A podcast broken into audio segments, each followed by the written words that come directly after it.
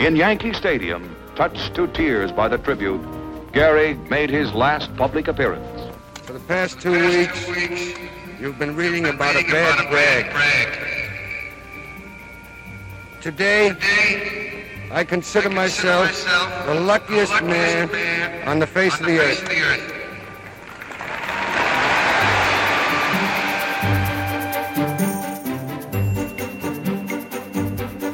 Bonjour à toutes et à tous, j'espère que vous allez bien. Je vous souhaite la bienvenue dans ce nouvel épisode de La Science, Quelles Histoires, un podcast de la Fondation Ibsen. Aujourd'hui, nous continuons et terminons l'histoire de la sclérose latérale amyotrophique. L'occasion d'évoquer Jean-Martin Charcot et ses travaux ainsi que ses successeurs avant d'évoquer la touchante histoire de celui qui deviendra le visage de la maladie, Lou Gehrig. La vie de Jean-Martin Charcot est l'exemple classique d'une ascension sociale irrésistible. Issu d'une famille de la petite bourgeoisie parisienne, il décide rapidement de se consacrer à la médecine et passe le concours de l'internat des hôpitaux de Paris en décembre 1848. En 1851, il rejoint l'équipe de Pierre Raillet à l'hôpital de la Charité. Ce dernier, médecin très envieux à l'époque, sera nommé médecin ordinaire de Napoléon III en 1852.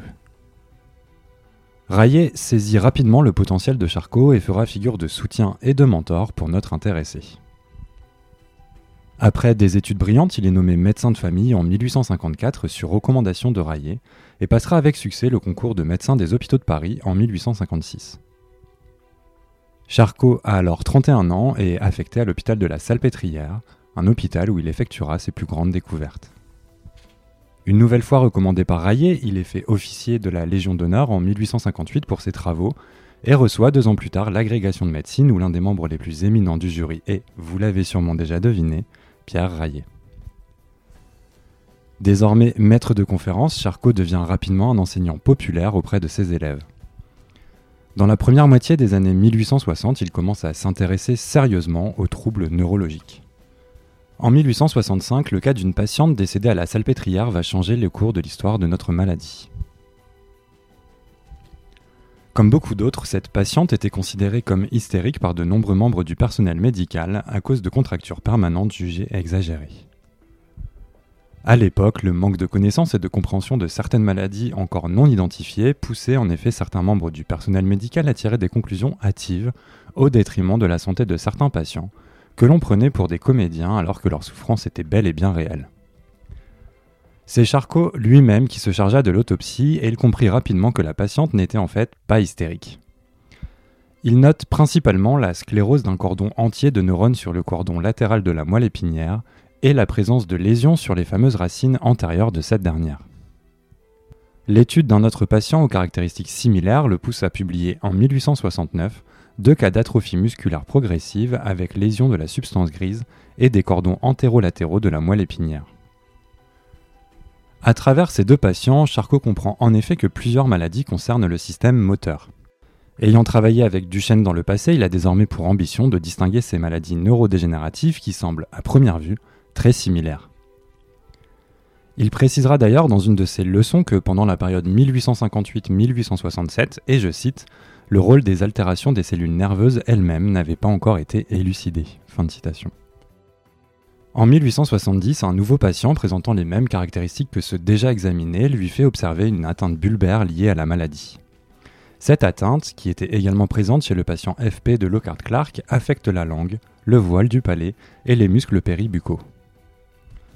En 1874, après avoir étudié 20 cas et réalisé 5 autopsies, Charcot a désormais la certitude que tous ces patients souffraient d'une atteinte rare et unique il décide de donner à la maladie le nom de sclérose latérale amyotrophique.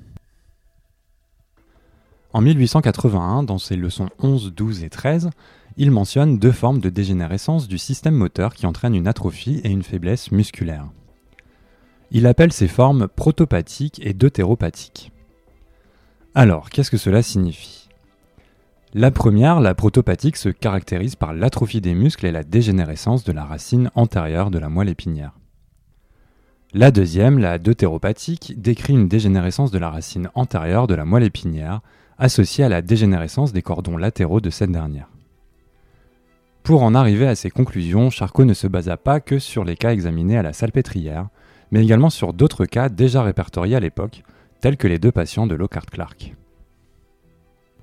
Jean-Martin Charcot ne se contenta pas non plus d'examiner les caractéristiques signatures de la maladie, mais en observa également la lente évolution, chose qu'il fut le premier à faire puisqu'il savait désormais qu'il s'agissait bien d'une seule et même maladie. Il la reconnaît comme progressive et comme une affection qui se déclare à l'âge adulte, à un âge assez avancé. Il note également que la maladie se développe certaines fois dans des familles et avance l'idée que la maladie pourrait avoir une forme héréditaire. Il comprend également que la maladie peut se développer de manière plus ou moins progressive et que certains patients peuvent survivre jusqu'à 20 ans après l'apparition des premiers symptômes, alors que d'autres y succomberont en moins de 5 ans. Dans les deux cas, la progression de la maladie est lente et selon lui se caractérise par une faiblesse progressive des muscles d'un bras qui s'étend par la suite au deuxième. La maladie, à son stade précoce, touche rarement les jambes. Il ne note pas non plus de rigidité dans les muscles. Scientifique prolifique, Charcot ne se contenta pas de son travail sur la SLA et apporta des contributions importantes à l'identification et la compréhension de nombreux autres troubles. Véritable superstar de la médecine dans les années 1880 et personnage célèbre de la société française, il sera célébré en France et à l'étranger, où il incarne l'excellence et le rayonnement de la science française, avec le non moins célèbre Louis Pasteur. En 1882, la première chaire au monde à se concentrer sur les maladies du système nerveux est créée pour lui, à l'initiative du président du Conseil des ministres de l'époque, Léon Gambetta. L'année suivante, il est élu membre de l'Académie de médecine. Il meurt d'un œdème pulmonaire le 16 août 1893 et aura droit à des obsèques nationales trois jours plus tard, ainsi qu'aux honneurs militaires. Nous venons de l'évoquer, Jean-Martin Charcot avait avancé l'idée que des formes héréditaires de la maladie pouvaient exister. S'il ne fut pas en mesure de confirmer ce sentiment, un autre scientifique se chargea de le faire 15 ans après les premières remarques de Charcot. Il s'agit de William Osler, autre figure iconique de l'histoire de la médecine. Si vous êtes un auditeur régulier de notre chaîne, vous vous souviendrez que nous avions déjà évoqué Osler lors de notre épisode sur l'histoire du stress dans la médecine. En 1880, il est en effet le premier à rapporter une SLA typique avec héritage autosomique dominant dans une famille du Vermont, un état du nord-est des États-Unis. Encore une fois, qu'est-ce que cela veut dire? Eh bien, un autosome est un chromosome non sexuel, soit ni X ni Y, qui est susceptible de transporter un gène porteur d'une anomalie. Selon l'AFM Téléthon, je cite, dans ces maladies dites autosomiques dominantes, il suffit qu'une anomalie touche un seul exemplaire du gène pour que la maladie se développe. Cette anomalie se transmet par un des parents, le père ou la mère. Celui-ci est lui-même malade, il a l'anomalie génétique en un exemplaire sur un de ses chromosomes. La famille étudiée s'appelait Farr, et Osler publia un article en 1880 traitant de ce cas particulier, intitulé Hérédité dans l'atrophie musculaire progressive illustrée dans la famille Farr du Vermont. Dans cet article, il s'intéresse donc à Erastus Farr, dont le père, l'oncle, la tante et quatre de ses cousins moururent à un âge précoce des suites d'une forme de SLA, que l'on connaît aujourd'hui sous le nom de sclérose latérale amyotrophique familiale, puisqu'elle est une forme de SLA transmissible génétiquement. Cette famille Farr représente donc un cas très rare d'une maladie qui est déjà aujourd'hui considérée comme rare. De nos jours, nous savons que 5 à 10% des SLA sont héréditaires. Il faudra plus de 100 ans pour trouver un des gènes concernés, le SOD1, donc SOD1, qui fut identifié en 1993. Comme nous le précise le portail des maladies rares et médicaments orphelins Orphanet, je cite La majorité des cas de SLA sont sporadiques, mais 5 à 10% sont familiaux et présentent pour 20% d'entre eux des mutations du gène SOD1. Fin de citation. Selon le docteur Robert H. Brown, professeur et titulaire de la chaire de neurologie à l'école de médecine de l'Université du Massachusetts, je cite Cette famille phare a été d'une immense importance pour les études sur la SLA. Grâce à cette famille et à d'autres comme elle, il a été possible de découvrir les premiers gènes de la maladie. Ces gènes ont permis de créer des modèles cellulaires de la maladie qui ont joué un rôle essentiel dans la recherche de traitements contre la SLA. Il est possible que les premiers types de SLA qui pourront être traités soit ceux qui ont été si dévastateurs pour cette merveilleuse famille.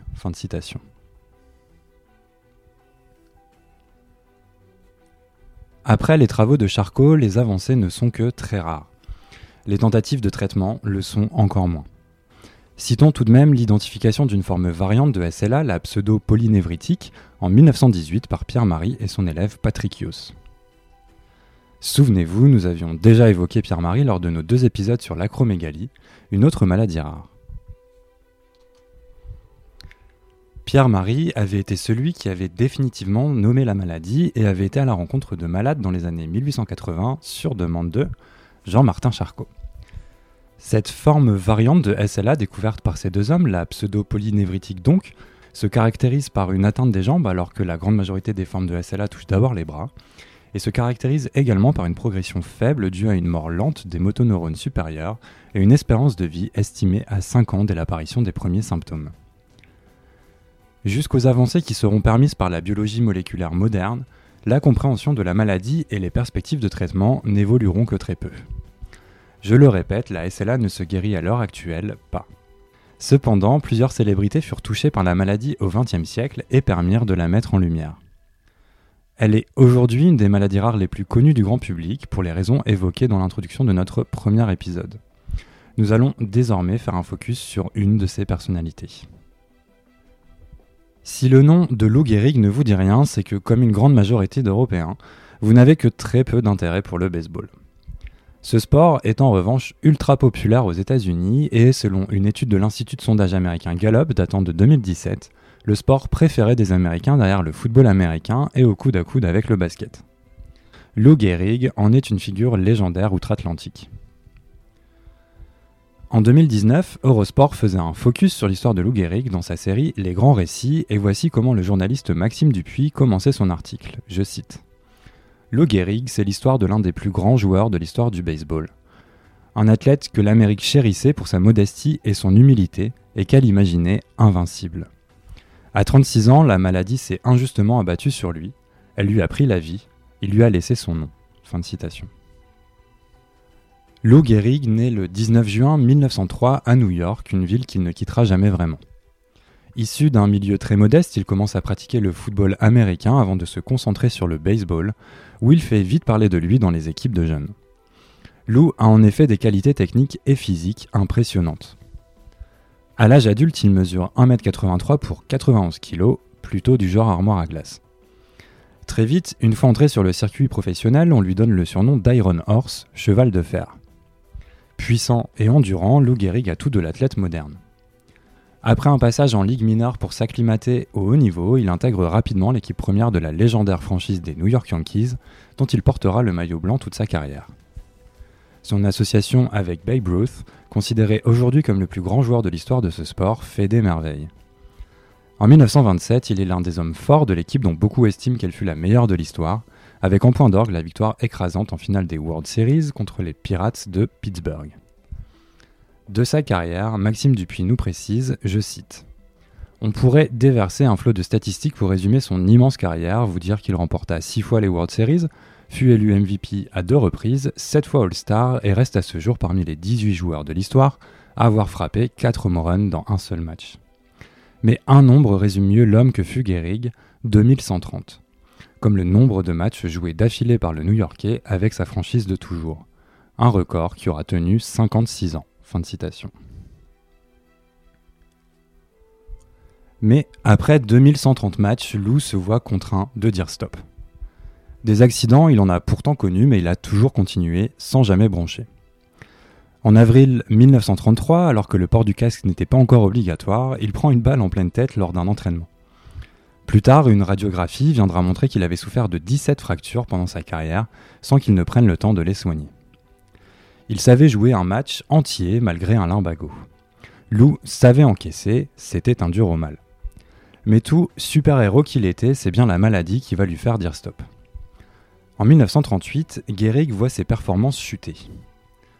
Pire, il a la très désagréable impression que son physique commence à le lâcher.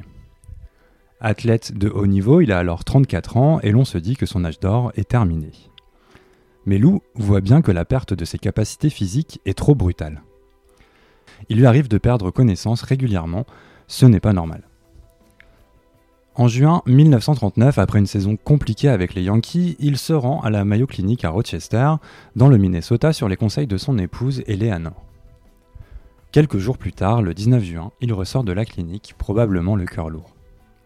Sous son bras, un dossier contenant notamment une lettre du docteur Harold C. Abain. Le diagnostic est tombé. Lou souffre de la sclérose latérale amyotrophique, la maladie de Charcot. La lettre du docteur Abain précise également que, et je cite, la nature de ce trouble est telle que M. Gehrig sera incapable de continuer sa participation active en tant que joueur de baseball, dans la mesure où il est souhaitable qu'il conserve son énergie musculaire. De. De nature optimiste, Lou Gehrig tentera de rassurer ses proches, leur précisant qu'il avait une chance sur deux de pouvoir continuer à vivre une vie normale, malgré la maladie. En vérité, il se savait probablement déjà condamné. L'annonce de la fin de sa carrière se profile et le temps des adieux arrive, deux semaines après le diagnostic. Ce sera à une date symbolique pour les États-Unis, le 4 juillet, jour de fête nationale. Avant le match des Yankees face aux Senators de Washington, Lou Gehrig est célébré. Il faut dire qu'il représente, comme nous le précise Maxime Dupuis, la legend next door, un mec simple, humble et abordable, adoré par ses coéquipiers et les fans. Déjà très amoindri, il aura du mal à porter les nombreux cadeaux qui lui seront offerts sur le chemin qui doit l'emmener au centre du terrain. Il déposera ses présents un à un avant de prendre le micro devant les 62 000 fans présents au Yankee Stadium. 4 minutes d'un discours légendaire marqué par le silence total de la foule. Un moment rare, suspendu dans le temps, presque une scène de film comme l'Amérique les aime tant. Lou Gehrig leur dit, je cite, Ces deux dernières semaines, vous avez lu des articles sur ma malchance. Pourtant, aujourd'hui, je me considère comme l'homme le plus chanceux de la planète. Cela fait 17 ans que je parcours les stades de baseball et je n'ai jamais reçu que de la gentillesse et des encouragements de la part des fans. Quand vous regardez autour de vous, ne considérez-vous pas comme un privilège de vous voir associé à des hommes aussi beaux, qui se tiennent en tenue dans ce ballpark aujourd'hui? Bien sûr, j'ai de la chance. Quand tout le monde, des jardiniers aux petits garçons en maillot blanc, se souvient de vous avec des trophées, c'est quelque chose. Quand vous avez une belle mère merveilleuse qui prend parti pour vous dans les querelles avec sa propre fille, c'est quelque chose. Quand vous avez un père et une mère qui travaillent toute leur vie pour que vous puissiez avoir une éducation et construire votre corps, c'est une bénédiction. Quand vous avez une femme qui a été un pilier, qui a fait preuve de plus de courage que vous n'auriez pu imaginer, c'est la plus belle chose que je connaisse. Je termine donc en disant que j'ai peut-être été malchanceux, mais que j'ai beaucoup de raisons de vivre. Merci. Sa santé déclinant petit à petit à mesure que la maladie progressait, Gehrig tiendra à rester actif mais il finira par succomber à la maladie le 2 juin 1941 16 ans jour pour jour après ses débuts en tant que titulaire avec son équipe de toujours, les Yankees. Un des hommes les plus célèbres et les plus appréciés des Américains s'en est allé. Depuis, la sclérose latérale amyotrophique est couramment appelée maladie de Lou Gehrig aux États-Unis. Comme nous l'avons vu dans notre épisode avec Valérie Delattre, ce joueur de baseball, à travers son histoire, a réussi à placer l'humain avant la maladie. Lui qui préférait laisser la mégalomanie aux autres et qui semblait parfois presque gêné par son immense popularité, est devenu, paradoxalement, éternel. Et c'est sur cette histoire à la fois belle et tragique que nous terminons l'histoire de la sclérose latérale amyotrophique ou maladie de Charcot, ou bien sûr maladie de Lou Gehrig. Cette histoire est marquée par une découverte et une identification tardive mais absolument remarquable. Comme nous le précisent Turner, Swash et Ebert, s'il convient de, et je cite, saluer les progrès remarquables réalisés dans nos connaissances sur les maladies des motoneurones au XIXe siècle. En lisant ces rapports, on ne peut qu'être impressionné par la clarté des questions cliniques et scientifiques formulées il y a tant d'années. Elles sont aussi pertinentes aujourd'hui qu'elles l'étaient à l'époque. En effet, il est dégrisant de constater que nombre de ces questions font encore l'objet de débats actuels. Même si peu de progrès ont suivi les travaux remarquables de Lockhart Clark et Jean-Martin Charcot jusqu'à l'ère de la biologie moléculaire moderne, la maladie fut incarnée comme ce fut rarement le cas dans l'histoire par des scientifiques et des malades très célèbres, permettant de la mettre en lumière et d'attirer l'attention du grand public. La recherche, elle, continue et représente le meilleur espoir des patients et des 800 personnes qui se font diagnostiquer cette maladie chaque année en France. Nous espérons tous que des traitements seront trouvés pour aider les malades. Et à ce titre, je me permets une nouvelle fois de vous rediriger vers la chaîne de mon acolyte à la Fondation Ibsen, Yannick, qui propose dans son émission À Notre Santé un entretien avec la docteure Maria Grazia Biferi, qui dirige une équipe de recherche au sein de l'Institut de myologie à Paris et qui se consacre au développement préclinique de thérapies géniques pour les maladies liées aux motoneurones, comme la SLA. Merci à toutes et à tous d'avoir écouté ce podcast de La Science, quelles histoires Cet épisode, comme tous les autres de notre chaîne, a été écrit sans parti pris ni préjugé. Nous faisons en effet tous les efforts possibles pour vous apporter des textes clairs, précis et basés sur des sources fiables. N'hésitez pas à nous envoyer vos questions, évaluations et petites étoiles sur les différentes plateformes de podcast ainsi que sur notre site internet fondation-ipsen.org ou notre page Facebook LiveLab Fondation Ipsen. Merci à tous de votre soutien et je vous donne rendez-vous très bientôt.